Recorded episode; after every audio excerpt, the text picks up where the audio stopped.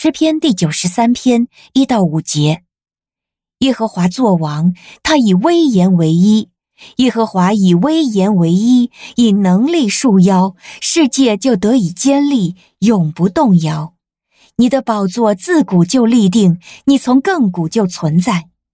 耶和华，大水扬起了，大水扬起了声音，大水扬起了澎湃的波浪。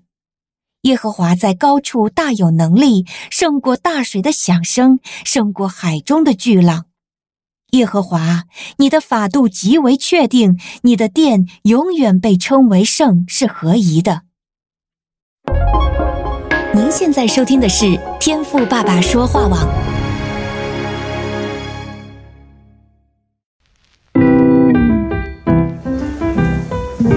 美好的一天，不论你是在早上。中午还是晚上，向您推荐一款能够滋养你灵魂的特调饮料。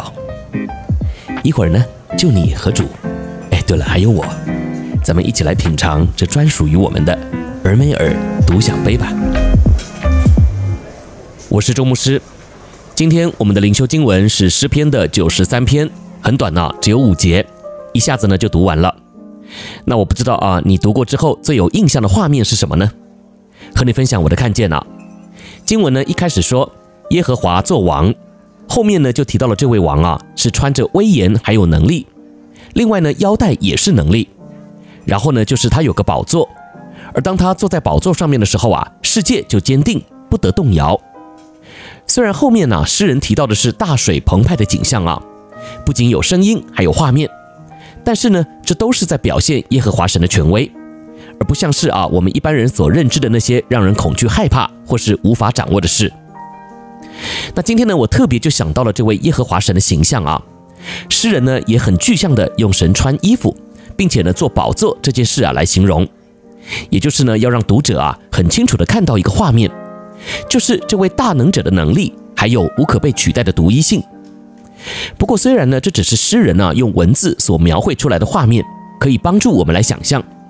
但是其实啊，在我们的生活中，有时候你穿什么衣服，然后呢，你坐在哪里，确实啊，也会给人有不同的感觉，对吧？像你看见一个人啊，他穿着西装坐在公车上，诶，你大概会认为他啊是坐办公室的上班族，替人打工的。但如果这个人同样是穿西装，但却是坐在一台有司机的豪车里，诶，那你大概就会想说啊，他是老板。所以啊，这穿的虽然一样，但是坐在哪里似乎也有一些差别啊。那另外呢，你也可以想象啊，或是你在医院里面，也可以看到很多不同衣着的人，大概也可以判定啊他的职务还有权柄。之前呢，我因为生病啊住院，一进去医院呢就发给了我一套啊病人服。那这个在电视剧里面呢也很常看到啊。然后呢，等到要动手术的时候啊，诶，他们又会给我换上一套手术衣。当然呢，可能就是因为要方便医生动刀啊。总之啊，你在医院里。光看病人的服装，你大概呢也可以看得出来啊，这个人呢正在接受什么治疗，或是啊他是不是要动手术之类的啊？那你就也不用想说什么医生啊、护士啊、清洁人员等等不同的角色，他们有不同的衣着了。那今天呢，我就是想要带你进入这个画面啊，来思想，如果你今天是一位病人，在医院里，那请问当你有关于病情的需要的时候啊，你会问谁呢？如果在这个医院里啊，你一个人也不认识。难道你就无从问起了吗？当然不是嘛，因为医生呢有医生穿的白大褂，护士呢也有专用的护士服，所以我想啊，你大概不会随便找个穿便服的人呐、啊，或是呢甚至是和你一样穿着病人服的人来询问你的病情，对吧？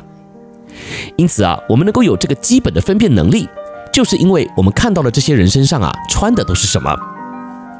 因此今天呢，我也希望你发挥想象力啊，来看这五节经文，虽然很短呢、但是呢，我要你看的就是这位大能的神，他的形象。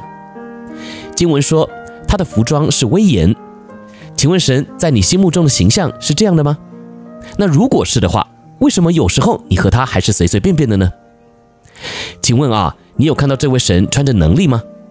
那如果有，那为什么你遇到难处时都不是第一时间来找他呢？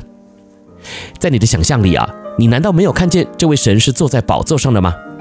那既然是宝座，就表示不是每个人都能够上去做的，因此呢，这就代表了权力。这位神呐，他的权力大到让人恐惧害怕的惊涛骇浪都还是得听他的。那今天你为什么还会一直在波浪里翻腾呢？所以今天呢，在分享过后啊，我盼望你啊，就好好的把今天的经文在脑海中啊重新再画一遍。相信我，当你呢从这诗篇的九十三篇中啊，能够画出对神精准的认知的时候呢，那我保证你啊，一生之久就绝对受用无穷哦。